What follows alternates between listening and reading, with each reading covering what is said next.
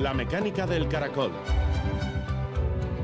Un programa de ciencia, tecnología e historia con Eva Caballero.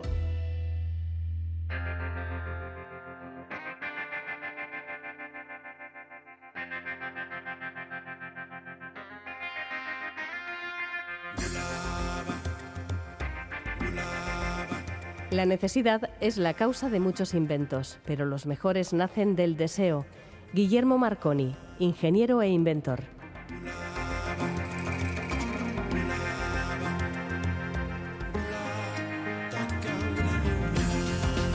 Gabón, un sistema planetario habitado por seis planetas que se mueven en resonancia en torno a su estrella, es una de las noticias astronómicas del momento, junto con la primera observación fuera de nuestra galaxia de una estrella joven rodeada de un disco en el que se pueden formar planetas.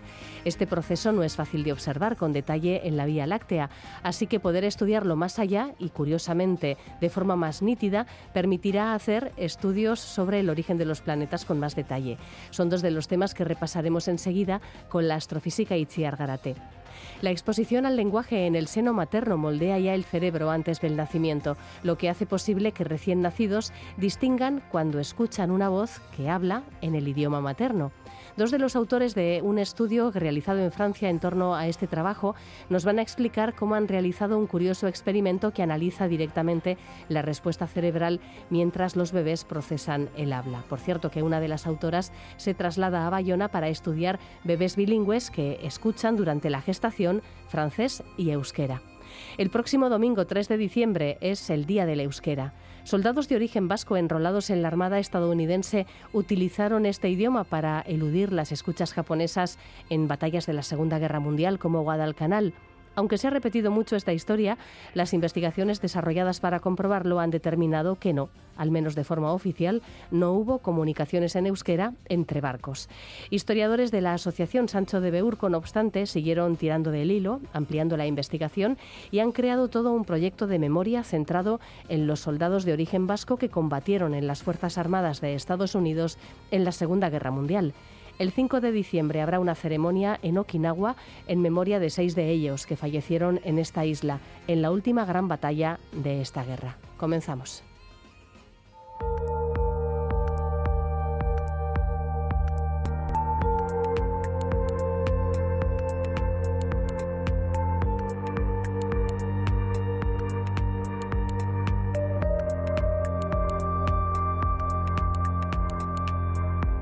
Astronoticias con Itziar Garate. Comenzamos esta nueva sección de astronoticias con el descubrimiento de un sistema planetario formado por seis planetas que orbitan alrededor de una estrella similar al Sol.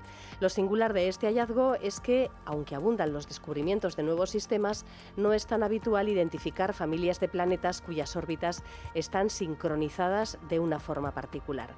Hay que decir que este hallazgo ha sido realizado por un equipo internacional liderado por Rafael Luque de la Universidad de Chicago y que también han participado investigadores del Instituto de Ciencias del Espacio, del CSIC, del Instituto de Estudios Espaciales de Cataluña y del Instituto de Astrofísica de Andalucía. Y ahora con Itziar Gárate, profesora de la Escuela de Ingeniería de la Universidad del País Vasco y miembro del Grupo de Ciencias Planetarias, damos comienzo a esta sección pues, con esta historia tan, tan curiosa. Un nuevo sistema planetario que funciona en resonancia. Gabón Itziar.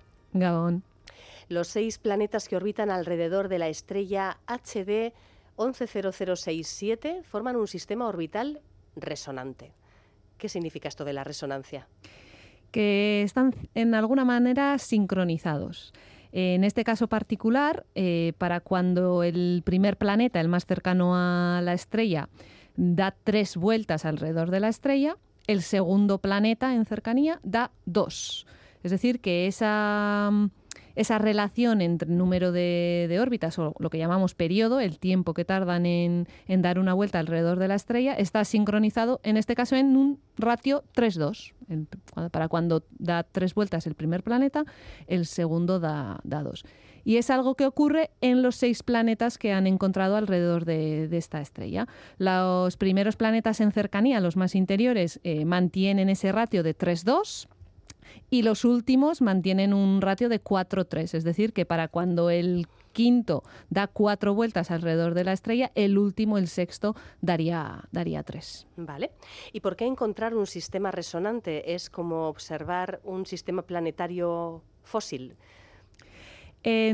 según lo que sabemos hasta ahora de la formación planetaria, y ya más de una vez hemos dicho que eh, al estar encontrando tantos exoplanetas alrededor de, otras estrellas, nos está tambaleando un poquito la teoría de, formación planetaria que teníamos antes, pero según la, la, imagen y la teoría que tenemos hoy, hoy en día, los planetas sí suelen formarse en, este, en esta configuración resonante, sí que cuando van eh, creando cuerpos cada vez más grandes, pasan de, ser planetesimales a protoplanetas y luego ya planetas, tienen esas ubicaciones preferentes que, que son los resonantes entre, entre una y otra, pero no es muy frecuente encontrar sistemas planetarios en esa configuración resonante, ya que es una configuración bastante inestable. Es, es, bastante fácil romperlo, por decirlo de alguna manera.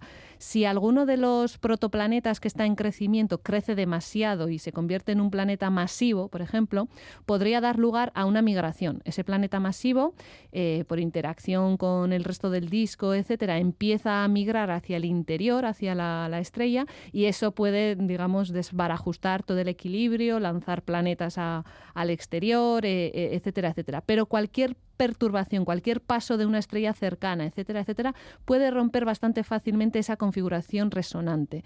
Entonces, no es frecuente encontrarlos es una etapa en la que creemos, una etapa inicial o bastante inicial en esa formación de, sistemas planetarios y de ahí el llamarlo fósil, porque en este caso parece que no ha habido ninguna perturbación que, que haya desbarajustado todo y estamos viendo el sistema en la configuración inicial que ha aguantado en esa configuración más de, mil millones de años. Ya. ¿Y se sabe alguna de las características de estos planetas?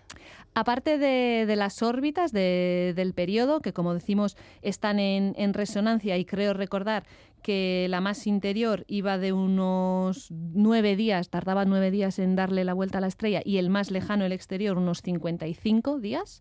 Eh, han podido determinar también la masa de tres de los exoplanetas y ponerle límite superior al resto, a, otros tres, porque muchísimas veces cuando intentamos caracterizar estos planetas alrededor de otras estrellas no somos capaces de, determinar exactamente el número, muchas veces somos capaces de ponerle el límite ¿no? máximo. Entonces, aunque el descubrimiento o la identificación de los exoplanetas se hizo gracias a dos misiones espaciales, a TESS y a KEOPS, la caracterización de la masa, por ejemplo, fue hecha eh, desde Calar Alto, desde Almería, con, el instrumento el consorcio Cármenes y, como digo, han podido eh, establecer masas de menos de 8 masas terrestres, siempre en, en todo caso, para tres de los planetas y ponerle límite superior a, los demás. Eh, también han podido determinar o al menos estimar un poco la densidad de todos estos exoplanetas y han visto que son densidades bastante ligeras, lo que vendría a decir que tienen atmósferas bastante extensas, bastante ligeras, probablemente con mucho hidrógeno, que es el elemento ligero el más ligero que tenemos en, el universo. Entonces, por tamaño, por masa, eh, parecen ser exoplanetas menores a Neptuno, lo que llamaríamos mini Neptunos o subneptunos, y por esta densidad ligera y, que parece que tienen atmósferas bastante extensas, las hacen muy propicias para poder ser observados por el James Webb y me imagino que, que lo intentarán para como tantas veces ha hecho el telescopio espacial James Webb, intentar caracterizar esas atmósferas, ver si realmente son de hidrógeno, si tiene algún otro compuesto, etcétera. Así que tenemos un nuevo objetivo para, el telescopio espacial en marcha. Bueno, nos vamos a mover eh, un poquito a la gran nube de Magallanes, concretamente, una galaxia vecina situada a 160.000 años luz, donde se ha descubierto, y además por primera vez fuera de la Vía Láctea, una estrella joven rodeada por un disco similar los que forman planetas en nuestra galaxia. Estas estructuras giratorias son el origen de estrellas y planetas, se habían identificado perfectamente en la Vía Láctea, pero por primera vez se ha observado fuera. Eh, ¿Qué son estas, estas estructuras? ¿Cómo se forman? Pues nos colocamos todavía mucho, en una etapa mucho anterior a, la de la noticia anterior, ¿no? En este caso, eh, estamos en, la etapa primerísima de, la formación, no solo planetaria, sino también estelar. Eh, muchas veces hemos dicho que las estrellas nacen de un colapso, de, una gran nube molecular que por alguna perturbación empieza a disminuir su tamaño, empieza a concentrar esa, toda esa masa, ese gas y polvo en un núcleo central y debido a la conservación del momento angular, al reducir ese tamaño, empieza también a girar y a formarse una estructura más mm, en forma de disco. Es como si cuando los picheros tienen una masa inicialmente redonda y bastante circular, parecida a una pelota, y dándole vueltas y dándole eh, esa, mm, con esos giros en el aire, ¿no? consiguen que la masa se vaya abriendo y vaya haciéndose cada vez más fina y termine siendo un disco. Algo parecido le pasa a una, a una estrella cuando está, está en formación. Y es lo que han observado. Han visto que en esta estrella de la, de la gran nube de Magallanes, no olvidemos que está en otra galaxia, que esa es la gran noticia, han visto ese colapso hay una estrella que todavía tiene gas y polvo alrededor como una nube molecular. Han podido además detectar esa velocidad de caída, esa velocidad radial con lo cual han detectado el colapso, todavía hay nube molecular que está en colapso, y además han podido diferenciar dentro del colapso velocidades que se alejan y se acercan desde nuestra perspectiva, por decir algo. Es decir, han podido medir la rotación. Y si unimos estas dos velocidades, el caer hacia, hacia el centro de la estrella con un poquito de rotación, eso significa que se está generando un, disco de acreción que llamamos, un disco donde se concentra más gas y polvo, que será después donde nazcan los planetas. Entonces, eh, es muy curioso, en mi opinión, ver cómo bueno, en, otras galaxias se está dando el, mismo proceso y, se pueden estar cumpliendo los mismos procesos físicos que, en el nuestro, pero lo más curioso es que lo hemos podido ver gracias a las diferencias de esa, de esa nube molecular con respecto a las nuestras. Eh, la gran nube de Magallanes está a más de 160.000 años luz y hasta ahora habíamos podido observar estrellas y sus entornos en el infrarrojo. Esta vez lo hemos visto en el visible para, esta estrella, gracias a que esa nube molecular tiene menos polvo que lo que hasta ahora hemos solido poder ver en, nuestra galaxia y entonces hace que esa emisión en luz visible sea, sea posible. Eh, es, una nueva era, por decirlo de alguna manera, poder empezar a, ver esa formación estelar y planetaria en otras galaxias, ver si es exactamente la misma que en la nuestra o si tienen diferencias, nos va a hablar muchísimo, nos va a dar muchísima información de, la formación estelar, de esas etapas, de, la diferencia de estrellas que luego terminamos viendo y, por supuesto, de los planetas que puedan generarse o no alrededor de esas estrellas. Es curioso que haya que mirar más lejos para poder ver con más claridad, ¿no? En este caso es, es así lo que ocurre. Bueno, y mm, el pasado viernes avanzamos una noticia cuando se publicó en la revista Science. Se trata del descubrimiento del segundo rayo cósmico más energético que se ha observado.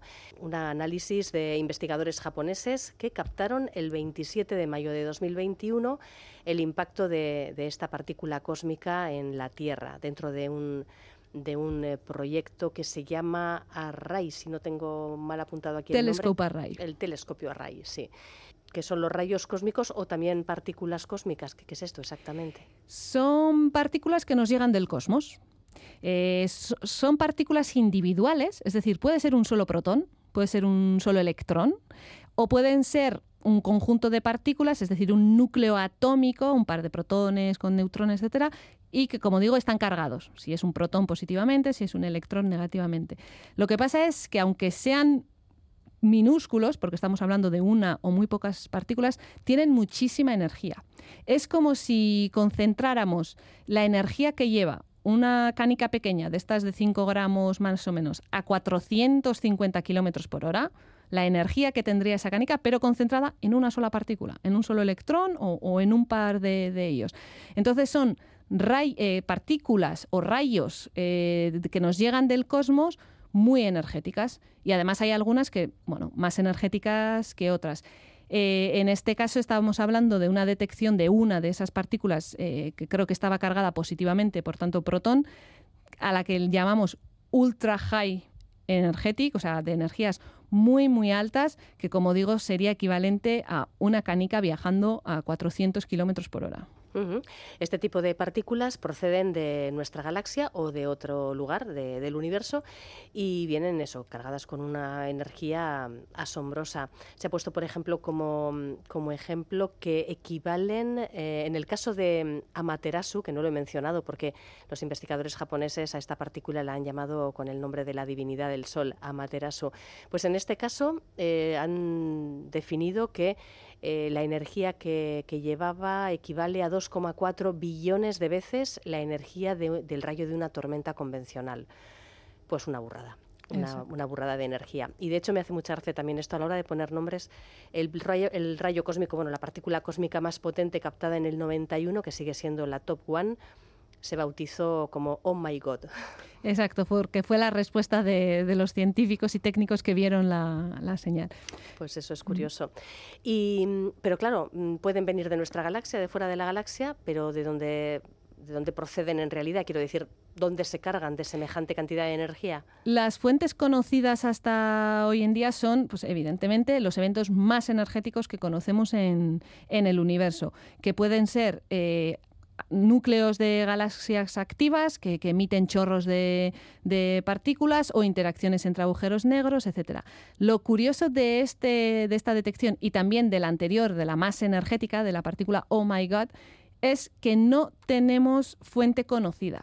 En ambos casos eh, se ha podido trazar la trayectoria de, de, la partícula, en este caso para la partícula Amaterasu sabemos que viene de la región del espacio que llamamos vacío local, pues una zona que aparentemente está vacía, que, porque es, al igual que las estrellas nacen en cúmulos y tienen esa tendencia a ir en grupo, las galaxias también. Entonces, entre esos grupos de galaxias tenemos zonas en el espacio que están aparentemente vacías y una de las más cercanas es a la que llamamos eh, vacío local, que es de donde parece venir esta partícula Amaterasu. Entonces, el gran misterio en cuanto a estas dos partículas, las más energéticas que hasta ahora se han detectado, es que no sabemos de, de dónde vienen. Puede ser que no seamos capaces con nuestra tecnología de ver su fuente o puede ser que no estemos entendiendo bien cómo funcionan estos rayos cósmicos, cómo viajan por el espacio, eh, cuál tiene que ser la intensidad de, los campos magnéticos que pueden desviarlos o no, porque sabemos que el resto de rayos cósmicos, los que no son tan tan energéticos, pueden interactuar, pueden sentir los campos magnéticos presentes en, en el medio intergaláctico, en el medio interestelar, y por tanto se desvían en su camino, pero los tan energéticos como estos dos según los campos magnéticos que conocemos, no deberían de, desviarse y por eso tendrían que estar viniendo del vacío local en este caso. ¿no? Quizás es que no conozcamos esos campos magnéticos, quizás es que haya nuevos procesos físicos que no conocemos y que hay que investigar. Entonces ahí está el, interés, no en la energía que, que trae la partícula, sino en no saber de dónde viene o qué es lo que le ha podido pasar en, el camino. Eh, ha sido clave para este descubrimiento el telescopio Array, que es un detector de rayos cósmicos que se puso en marcha en 2008 y que consta de 507 estaciones de superficie instaladas en el estado de, Utah, en Estados Unidos. A mí esto me ha llamado mucho la atención. ¿507 estaciones distribuidas? Sí, 507 detectores, porque evidentemente si solo nos llega una partícula, un protón, va a ser muy difícil detectarlo. Entonces, la manera de detectarlo es eh, detectando la cascada de partículas que eso genera en nuestra atmósfera. Cuando esta única partícula, este rayo cósmico, llega a la parte alta de la atmósfera e interactúa, golpea uno de los átomos presentes en nuestra atmósfera, como puede ser el oxígeno o el nitrógeno, lo rompe y por tanto de una partícula pueden generarse dos. Esas mismas partículas, ya las de oxígeno o nitrógeno, hacen lo mismo con otras y así sucesivamente se genera una cascada de partículas que al llegar a Tierra se ha convertido, pues en este caso para el rayo Amaterasu, en 23 detecciones, en 23 detectores que se han activado de esos 507 y que nos están diciendo aquí pasa algo. Del timing, de, cronometrar cuándo suceden estas eh, detecciones en los 23 detectores y del número de detectores que se activa, podemos calcular o estimar tanto la energía que traía esa partícula inicial antes de golpear la parte alta de la atmósfera y su trayectoria. Claro, si solo pudiéramos detectar la partícula original sería mucho más difícil, pero sabiendo cómo se rompe y la cascada de partículas que genera en nuestra atmósfera, ahí sí ya nos da más información tanto del origen como de la, de la energía que traía. Así que este proyecto puede ser clave para ir eh, generando nuevo conocimiento ¿no? sobre estas partículas. Creo que de hecho tienen intención de, extender todavía más ese, ese área que ocupan los, los detectores. Sí, 700 kilómetros cuadrados, que se dice pronto. En, el desierto de Utah, porque hace falta evidentemente condiciones eh, adecuadas, la humedad, por ejemplo... Mm, tendría cierto efecto en esa cascada y no nos interesa, por tanto la ubicación también es algo bien elegido. Sí, sí. Muy bien, pues eh, con Amaterasu, con la historia de, Amaterasu nos despedimos de Itziar Garate. Es que ricasco agur. Gerarte.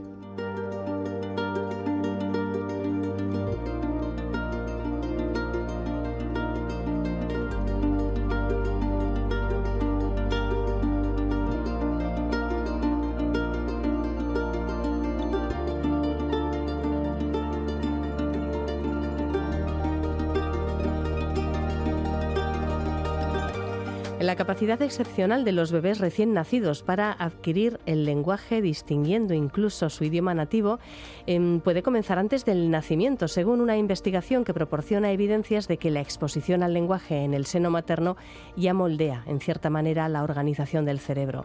Vamos a conocer a dos miembros del equipo responsable de este trabajo que se ha publicado en la revista Science Advance. Eh, saludamos primero a María Clemencia Ortiz, que es investigadora del Centro Integrativo de Neurociencia y Cognición en París, en la Universidad París-Cité. Hola, buenas noches, María. Hola, Eva, buenas noches, ¿cómo estás? Y desde Italia nos habla Ramón Guevara, investigador del Centro de Neurociencia de la Universidad de Padua. Buenas noches, Ramón. Buenas noches, Eva, ¿qué tal? ¿Cuál era la hipótesis de partida de vuestro estudio? Quiero decir, que se sabía sobre la forma en la que los bebés son capaces de reconocer en un momento dado el idioma materno y qué es lo que queríais demostrar o, o cuál era la intuición que teníais cuando pusisteis en marcha este experimento. Pues ya se sabía desde hace mucho tiempo que los recién nacidos vienen equipados con grandes habilidades para adquirir el lenguaje. Por ejemplo, una de ellas es que ellos reconocen la voz de su madre cuando se pone al lado de otras voces de mujeres, también reconocen el idioma que su madre habló durante el embarazo eh, y también pueden diferenciar la, la, lengua que escucharon en el embarazo de, otras, de otros idiomas que tienen un ritmo diferente. Esto incluso es una habilidad que no es exclusiva de los humanos, porque hay unos micos que también lo pueden hacer. Hay muchas cosas que ya se sabían, pero muchos de esos estudios han llegado a estas respuestas gracias a medidas comportamentales. Nuestro estudio hace medidas electroencefalográficas para estudiar la respuesta cerebral durante el procesamiento del habla, del habla usando diferentes idiomas para ver cómo esta actividad cerebral se modula cuando escucha el idioma nativo e idiomas extranjeros eh, desconocidos para los recién nacidos. Entonces, esto es algo que es nuevo. Eh, el objetivo de este, de este estudio en particular, que hemos publicado recientemente, era ver cómo, cómo la actividad cerebral eh, es modulada por el lenguaje en general y luego estudiar más específicamente si hay rastros de aprendizaje eh, de este idioma que se escuchó eh, en el vientre, si las dinámicas cerebrales reflejan que hay memoria de este, de este idioma que se escuchó en el vientre y esto es lo que es nuevo, la forma, el método como se analiza con estas medidas de electroencefalograma. En el artículo también se usaron técnicas que normalmente no se habían utilizado en este tipo de investigación, que tienen que ver con la complejidad de la señal eh, electroencefalográfica. Mm, y estas técnicas también es una novedad en el artículo, que no se habían utilizado antes en este contexto. ¿Cómo se desarrolló el experimento? Este experimento se llevó a cabo en, una, en un hospital, en la sección de maternidad, donde nacen los bebés, y reclutamos las familias eh, de, los bebés que acaban de nacer. Les pasamos la, observación en sus primeros días de vida, entre uno y cinco días. Las familias participan totalmente de forma voluntaria y los llevamos a un cuarto donde estamos aislados de todo ruido y ponemos con unos parlantes eh, las frases en diferentes idiomas, frases en francés, frases en inglés, frases en español, varias repeticiones de las frases mientras que los bebés están dormidos. Eh, lo hacemos cuando están dormidos, pues porque son recién nacidos y los recién nacidos duermen mucho. Entonces es más fácil hacerlo cuando están dormidos, además que eso evita que, se, que haya movimientos, porque estos, cuando un bebé se mueve, pues esto va a afectar las señales. Esto va a hacer que muevan los cables, que haya mucho ruido en la señal. Entonces el mejor momento es hacerlo cuando, cuando están dormidos. Además que se ha estudiado, ya se ha encontrado que la respuesta cerebral al audio, el procesamiento del lenguaje durante el sueño es similar que durante, o sea, que, el cerebro sigue procesando el estímulo auditivo durante el sueño en los recién nacidos. Entonces, se podía hacer mientras estaban dormidos.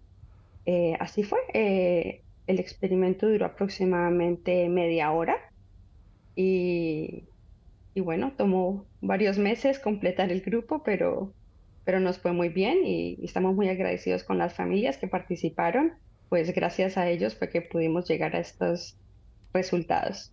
En eh, todos los casos las madres eran francófonas y por lo tanto los bebés eh, habían escuchado francés durante, durante la gestación. Vamos, ¿cómo se puede visualizar en, en los datos de, de electroencefalografía que un bebé reconoce o no el idioma en el que está, en el que está escuchando esas frases?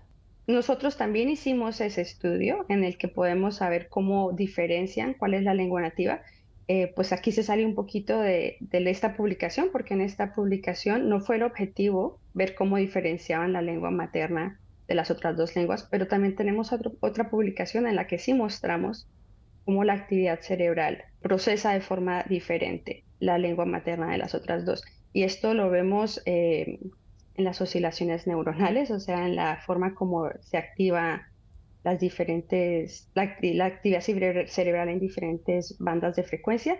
Es más fuerte la actividad cerebral en ciertas bandas, en las bandas de frecuencia baja, específicamente en delta y en teta. Es más fuerte la actividad cerebral cuando ellos escuchan francés y también español porque su ritmo es similar. Como el ritmo de estos dos idiomas es similar, ellos lo procesan de forma similar, al menos en algunas características y lo procesan y la actividad es menos fuerte cuando procesan el inglés. Esto lo hicimos eh, como parte de otra publicación. Sin embargo, esto se ha estudiado desde hace mucho tiempo. Como te había dicho, antes lo habían hecho con medidas comportamentales, lo hacían con una técnica de succión en la que los bebés tienen como un chupo en la boca y succionan a una velocidad diferente cuando escuchan su lengua materna que cuando escuchan una lengua desconocida. Entonces, esta habilidad ya se conocía desde hace muchos años gracias a otra, otra medida que se había hecho. Ramón, si tú quieres agregar algo. Tal vez podríamos decir por qué se buscaban resultados en las bandas de frecuencias más bajas. También tiene que ver con el hecho de que durante la gestación los bebés lo que escuchan es una señal sonora filtrada, como si fuera filtrada. Eh, o sea, no escuchan la señal como la escuchamos nosotros, sino como si estuvieran más o menos como si estuvieran debajo del agua, algo así. Pero que permite igual eh, reconstruir la prosodia de, de, la señal y así diferenciar entre un lenguaje y otro. Entonces, también en, en la búsqueda del electroencefalograma, los resultados son más fuertes en estas bandas de frecuencia más baja. Sí, que es lo que se asemeja un poco al, al ambiente sonoro ¿no? en el que se mueven durante, la gestación. Sí, sí. Y bueno, esta, esta idea tan interesante ¿no? de que la experiencia lingüística ya moldea la forma en la que se organiza eh, funcionalmente el cerebro infantil eh, antes del nacimiento es, es algo, bueno, pues eh, como decías María, es algo que, que, no se había comprobado mediante este método. ¿Esto qué, qué, perspectivas abre de cara a futuras investigaciones? Como se, ve en el estudio, no, no, se han encontrado, o sea, no hemos estudiado específicamente la influencia del, de otros idiomas. O sea, se, se, estudió el, el, francés, el español y, y, el inglés pero las diferencias, o sea, los bebés, la, la señal del cerebro era más compleja en el sentido de que tenía una, una memoria más, más larga en, en el caso en que los bebés escuchaban eh, francés. Pero tal vez en un futuro se podría ver qué pasa, por ejemplo, con bebés bilingües, bebés que han escuchado no, una no un idioma, sino dos durante la gestación. Eso también podría ser interesante, porque estos bebés habían escuchado solamente eh, francés. Quizás yo diría que, pues antes de que estos resultados tengan una aplicación práctica, estamos como en una etapa en la que queremos es comprender cómo, cómo el procesamiento del, lenguaje se lleva a cabo. Entonces, esto es un primer paso. Ahora estamos viendo cómo procesa la lengua materna, pero como dice Ramón, solamente hemos hecho para una población que estuvo expuesta al francés. Ahora, para poder generalizar estos resultados, tendrían que estudiarse otros grupos en el que haya otro idioma nativo para ver si los resultados son, siguen la misma línea y poder llegar a generalizar algo a nivel de monolingües y luego sí eh, bilingües, como dice Ramón, porque es una etapa en la que estamos comprendiendo cómo se, se llevan a cabo estos procesos para más adelante ya sabe si se puede establecer cómo estos procesos se llevan a cabo en una población sana. Se pueden estudiar casos de cómo se llevan a cabo entonces en, en fetos, por ejemplo, que no tuvieron experiencia prenatal y, y las diferentes variantes para ya luego buscar aplicaciones. Yo sí continúo en la misma línea, de hecho, con el mismo grupo de investigación hemos realizado medidas también en bebés de seis meses y de 24 meses eh, que esperamos publicar muy pronto para seguir investigando precisamente los mismos procesos, cómo esta percepción de la lengua materna y las lenguas desconocidas eh, evolucionan con la edad y con la, con la experiencia lingüística eh, a través de los pues a lo largo de los primeros dos años. Y además también voy a empezar a trabajar, de hecho, en Bayona, acabo de empezar a trabajar donde vamos a hacer eh, una investigación similar, pero como habíamos dicho antes, ahora con bebés bilingües que estén aprendiendo francés y euskera, pues que estén expuestos a estas dos lenguas prenatalmente. Estamos aún en una fase muy inicial en la creación del laboratorio.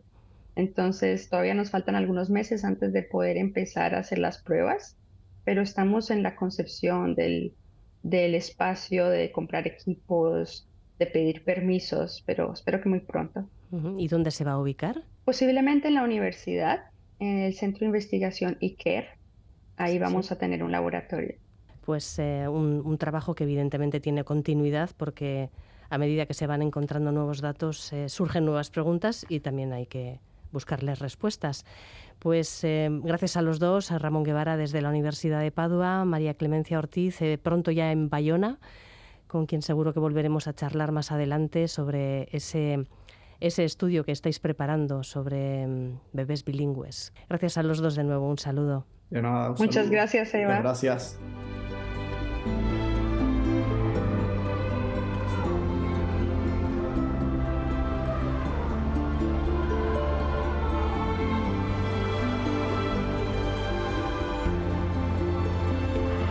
zoológica.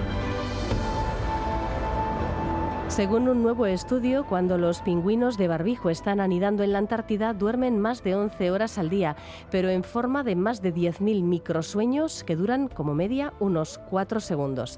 Acumulando así el sueño, cumplen con sus necesidades diarias mientras vigilan continuamente sus nidos. En los seres humanos la falta de sueño puede provocar cabeceos, efectivamente, microsueños de segundos de duración que además pueden ser peligrosos, por ejemplo, si se está conduciendo.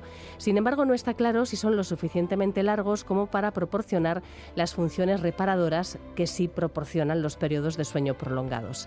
En el caso de los pingüinos, todo indica que estos microsueños acumulados sí cumplen su función y proporcionan una estrategia adaptativa en circunstancias que requieren una vigilancia constante. Mientras anidan, a menudo se requiere que un solo progenitor proteja el nido de aves depredadoras y de otros pingüinos intrusos, mientras su pareja puede estar varios días fuera, lejos, alimentándose. Así, periodos prolongados de sueño pondrían en riesgo los nidos y las crías. La cuestión es cómo estos investigadores han medido el sueño del pingüino, pues utilizando monitoreo remoto de electroencefalograma y otros sensores no invasivos que han podido registrar el comportamiento del sueño, así como utilizando vídeos continuos y observaciones directas. Así los autores del estudio han determinado que los animales duermen con mucha frecuencia, pero eso acumulando 10.000 microsueños que duran solo 4 segundos en promedio. La mecánica del caracol. Historia para insomnes.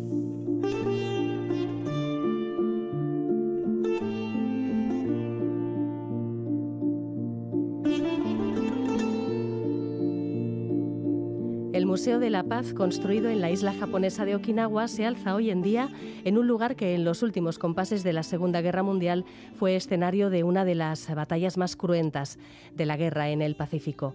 La invasión del ejército estadounidense pretendía acelerar la derrota de Japón y por ello desplegó allí 170.000 soldados. En el memorial de Okinawa hay más de 240.000 nombres de combatientes de ambos bandos y de los miles de civiles fallecidos. Este museo, construido 50 años después del fin de la guerra, acoge hoy en día actos en recuerdo de las víctimas. En Okinawa murieron seis soldados estadounidenses de origen vasco, en cuya memoria se va a celebrar el próximo día 5 de diciembre una ceremonia auspiciada por la Asociación Sancho de Beurco. Esta asociación estudia la historia de los vascos en la Guerra Civil Española y en la Segunda Guerra Mundial. En este último caso, en torno al proyecto de memoria Fighting Basque, que ha rescatado cientos de biografías de soldados de origen vasco que combatieron en las Fuerzas Armadas de Estados Unidos.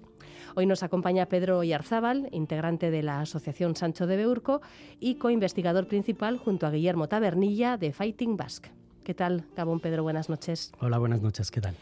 ¿Cómo surge la idea de realizar esta ceremonia en Okinawa? ¿Qué, ¿Qué, relación tenéis con este Museo de la Paz? Que nos recuerda un poco, ¿verdad?, en esencia, al que existe en Guernica.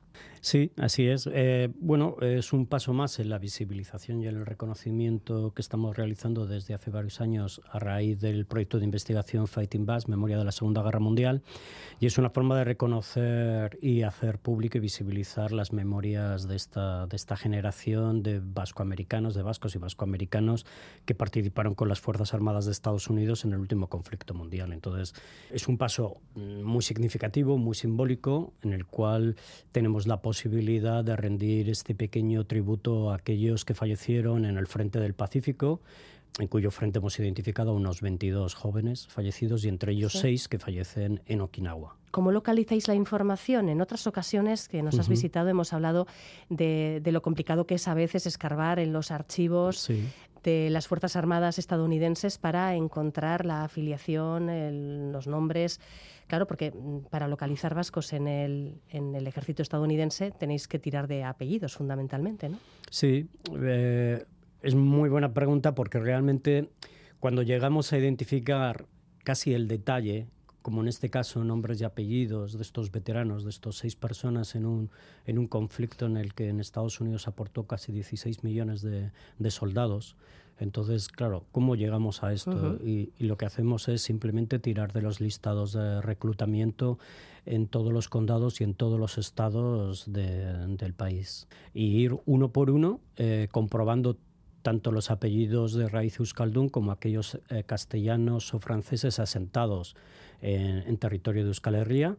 Y una vez que empezamos a seleccionarlos es que contrastarlo con otro tipo de fuentes genealógicas sobre si tienen una ascendencia o no vasca reciente, porque nuestro estudio lo que intenta hacer es sacar, sacar a la luz todas estas historias de los veteranos cuya ascendencia más, más, cercana es la de padres, uh -huh. que, es, que, fueron emigrantes, o abuelos. Y una vez que ya los tenemos identificados, empezamos a bucear más en sus historias personales, en sus biografías, también en su carrera militar dónde lucharon, si es que lucharon fuera del país, en qué unidades y demás, y también hablamos sobre, eh, estudiamos eh, a los padres o a los abuelos que, que, llegaron al país en Estados Unidos. Uh -huh. ¿Qué nos puedes contar de los seis soldados eh, que fallecieron en Okinawa y que son los protagonistas de, de esta ceremonia del día 5? Tenemos a, a Joseph Uriola Alcorta, a Steven Saargun Lopetegui, a Lorenza Moriza Garricagoitia, Alejandro Icea Zoalet, a Dominique Laxac uh, Laxac Bastanchui y Félix François Ordoquian de Barthélemy. Um, y estos seis jóvenes son los que fallecen en, en sí. Eh, los perfiles de ellos son muy parecidos. Son cinco de ellos son hijos de migrantes, de migrantes vascos que llegan a que llegan a Estados Unidos entre 1910 y 1920. Solo uno de ellos es nieto de migrantes y la y está bastante bien distribuido entre tres que son de eh, Egoalde, principalmente de Vizcaya y, Nafarroa, y tres de Iparralde, principalmente de, de Vera. Eh, cuatro son soldados de infantería del ejército, eh, dos de la séptima división, uno de la 27 y otro de la 77.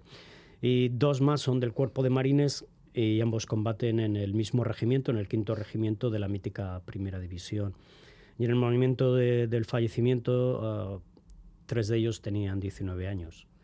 Em, dos de ellos eran simplemente eh, reclutas, eran ya reclutas y era la primera vez que participaban en una, en una batalla. Eh, y la media de edad era de 21 años. Y ya tres de ellos eh, recibieron, eh, recibieron la, la, estrella de bronce por acciones heroicas en el frente. Entonces, cinco de ellos fallecen durante la, la, batalla de Okinawa, que es la última gran batalla de la Segunda Guerra Mundial, ya en territorio, en territorio japonés, que era ya, la, era ya casi la, puerta de entrada al, a la isla principal de, de Japón para su futura invasión, que nunca ocurrió por el hecho de que todos conocemos del lanzamiento de las bombas, de las primeras bombas atómicas sobre su territorio en Nagasaki y Hiroshima. Entonces, pues eh, son eh, unos chicos jóvenes, eh, dos de ellos tenían 25 años, los más jóvenes 19, como he mencionado.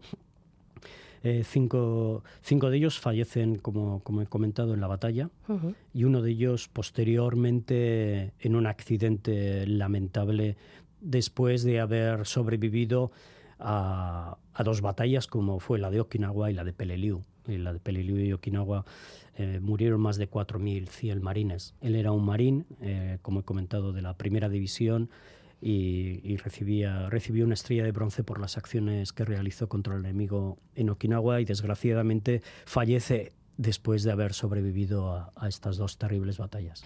La última gran batalla de la Segunda Guerra Mundial y este memorial que, se creó hace ya unos cuantos años en, esta isla japonesa, que debe ser un sitio de, yo he visto algunas fotos de, llamar realmente la atención, con los nombres de todas las miles y miles de víctimas que murieron, eh, soldados ambos, de ambos eh, ejércitos, víctimas civiles, que hubo muchísimas también. Va a haber la inscripción, ¿no? Vais a, vais a favorecer la inscripción de los nombres de estos seis combatientes en este memorial. El día 5, a través del Museo de la Paz, um, del Museo Memorial de la Paz de Okinawa, eh, vamos a poder conocer en situ tanto el propio museo como el memorial que estabas mencionando, que recuerda mucho, ciertamente si ves las imágenes, recuerda mucho al memorial de Vietnam que hay en Washington, DC, en Estados Unidos. Murieron más de 100.000 civiles y dentro de lo que es el memorial haremos un pequeño tributo. Ahora estamos ya ultimando los detalles para saber, saber exactamente quiénes van a participar del museo. Eh, ahora, justamente esta mañana me escribían desde, desde Okinawa, eh, desde los mandos de las Fuerzas Armadas de Okinawa desplegadas en una de las bases para saber cómo podrían ellos participar. Eh, porque a través de los medios de comunicación con Okinawa pues ya saben de qué vamos a hacer este pequeño tributo Em, a estos americanos de origen vasco y querían participar de alguna manera. Así que esto es casi una, una primicia. Y también eh, durante la investigación descubrimos que en el memorial ninguno de estos seis eh, vascos fallecidos en Okinawa estaban inscritos en el memorial. Entonces vamos, hemos entablado una serie de conversaciones con la agencia que lleva el registro del memorial para hacerles llegar los materiales que tenemos para, de alguna manera evidenciar y atestiguar que, el fallecimiento de estas personas se produjo durante la batalla o a consecuencia de la batalla en territorio de Okinawa. ¿Y cómo avanza el proyecto Fighting Backs? Por otro lado, pues este año habéis hecho también una colaboración con Euskal en Cultura El Cartea para mapear a todos aquellos soldados de origen vasco que intervinieron, por ejemplo, en el Pacífico. Reseñas históricas, biografías de las que hace muy poquitos años no había ninguna constancia, ¿no? Siempre ha habido eh, estudios e investigaciones muy interesantes, parciales, no sistemáticas, en las cuales siempre se repetían una serie de nombres de, vascos participantes en, los ejércitos estadounidenses durante la Segunda Guerra Mundial. Entonces, eh, hace ya ocho años nos propusimos, nos propusimos hacer un trabajo sistemático de buceo de todas las fuentes que pudiéramos encontrar, yendo listado por listado, tal y como he comentado. Y, el resultado es que hemos, eh, hemos realizado ya más de 1.100 biografías, tanto de los veteranos como de, de sus, de sus eh, familiares, eh, padres o abuelos, en el caso de que fueran nietos de migrantes. Y estimamos que puede haber unas 1.600, unos 1600 veteranos. Entonces todavía nos queda una pequeña labor eh, pensamos que quizás que en dos o tres años más de trabajo tendremos completadas toda la investigación. Y mientras tanto, también como otro, otro, otra parte de, importante de la investigación es la visibilización, aparte del blog, de los libros, eh, de los artículos que vamos escribiendo en nuestro blog de Ecos de Dos Guerras. Nos unimos con diferentes eh, organizaciones que puedan tener el mismo interés de difundir nuestra historia y que puedan eh, expandir el conocimiento que, eh, que, sobre lo vasco en la Segunda Guerra Mundial em, se, pueda, se pueda promocionar. Entonces, en este caso, eh, la, la, Wikipedia en euskera, participamos en un proyecto piloto que se basa sobre a todos estos marines del Cuerpo de Marines de Estados Unidos durante la Segunda Guerra Mundial que hemos identificado. Se tratan de 48. La mayoría de ellos eh, participaron en el Teatro de Operaciones del Pacífico y se ha hecho un proyecto de Wikidata para poder mapear toda, todas las acciones donde intervinieron, en qué tipo de batallas, también saber los, eh, los orígenes de los padres y abuelos y el destino en Estados Unidos, donde vivieron. Entonces, ahora mismo lo, lo, estamos haciendo también público en los medios de comunicación. Entonces, bueno, continuamos con ello y, y una de las, de otro de los objetivos importantes para este viaje a, Japón, particularmente Okinawa, es aprender de los memoriales que han ido ellos construyendo, ¿no?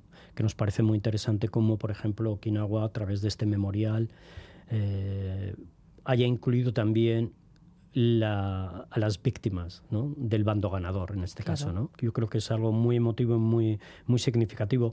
Nos estamos ahora, por ejemplo, acercando ya para febrero, a mediados de febrero, también te lo puedo comentar casi en primicia, eh, vamos a realizar ya eh, la primera campaña de recaudación de fondos para establecer el primer memorial a nivel nacional en Estados Unidos sobre la Segunda Guerra Mundial y los vascos. Alguien que nos escucha, que oye hablar de soldados vascos o de origen vasco en el frente del Pacífico en la Segunda Guerra Mundial, seguro que le está sonando esa historia yo creo que ya he hablado contigo o con tu colega Guillermo Tabernilla de la cuestión.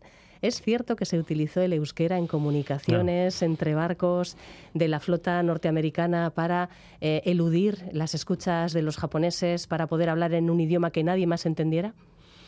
¿O esto es un eh, mito? Porque, claro. Bueno, eh, sí, una de nuestras primeras colaboraciones, por eso lo de, la importancia que nosotros le hemos dado al Frente del Pacífico y sobre todo al cuerpo de marines y a todos estos mm, vascos, hijos de vascos, etcétera, descendientes de vascos que, que, se alistaron en el cuerpo de marines, particularmente la mayoría de ellos eh, fueron destinados al Frente del Pacífico.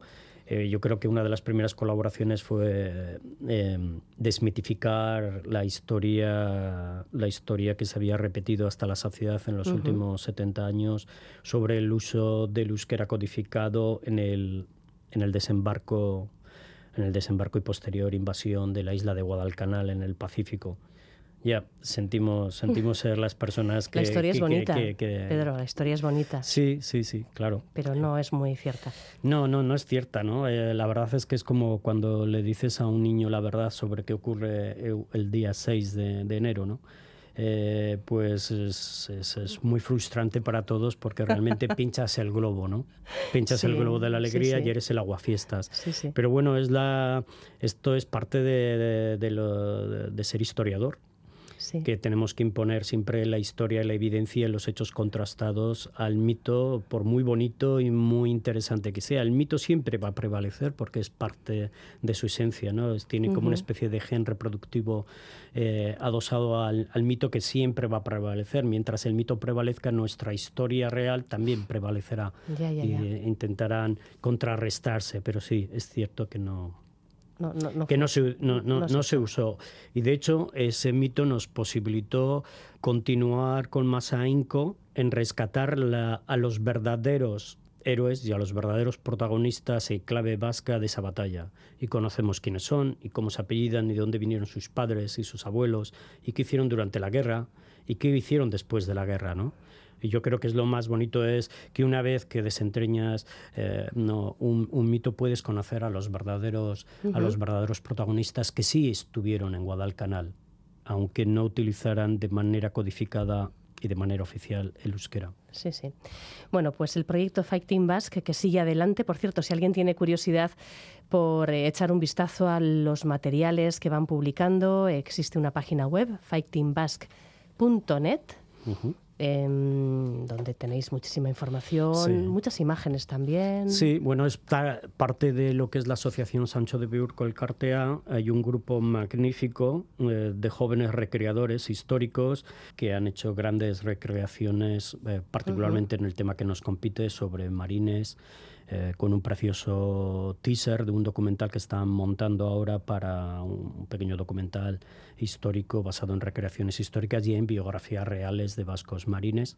Eh, entonces eh, yo, yo realmente sí que les invitaría encarecidamente a todos los oyentes a que pudieran pasearse por el por tanto por eh, la propia página fightingbus.net como la del grupo de recreación donde pueden ver estas maravillosas eh, fotografías, etcétera. Y por supuesto tenemos yo creo que ya hemos hecho más de unos 50 artículos Mm, sobre el hecho de mm, la contribución de, lo, de la diáspora vasca estadounidense en la Segunda Guerra Mundial.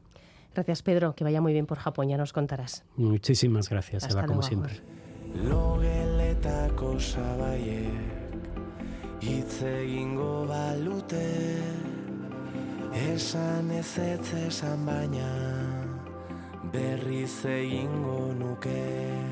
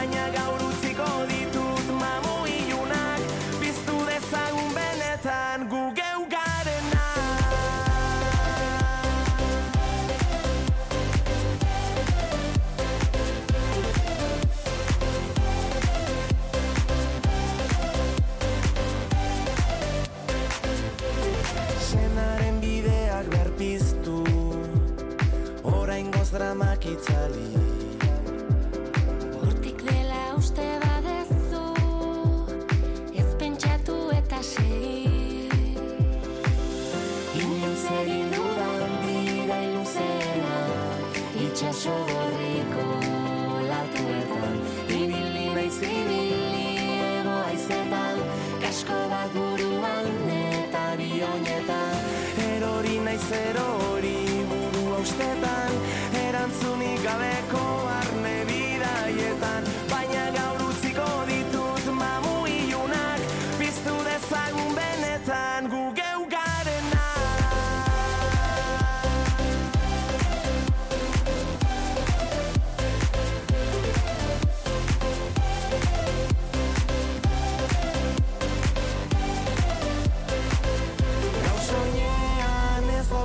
kasurik Ela zertzu bitartean eskuti Gaur bihotzak ez dauka izurik Askatu dute eta Benetan nina unai zena Benetan nina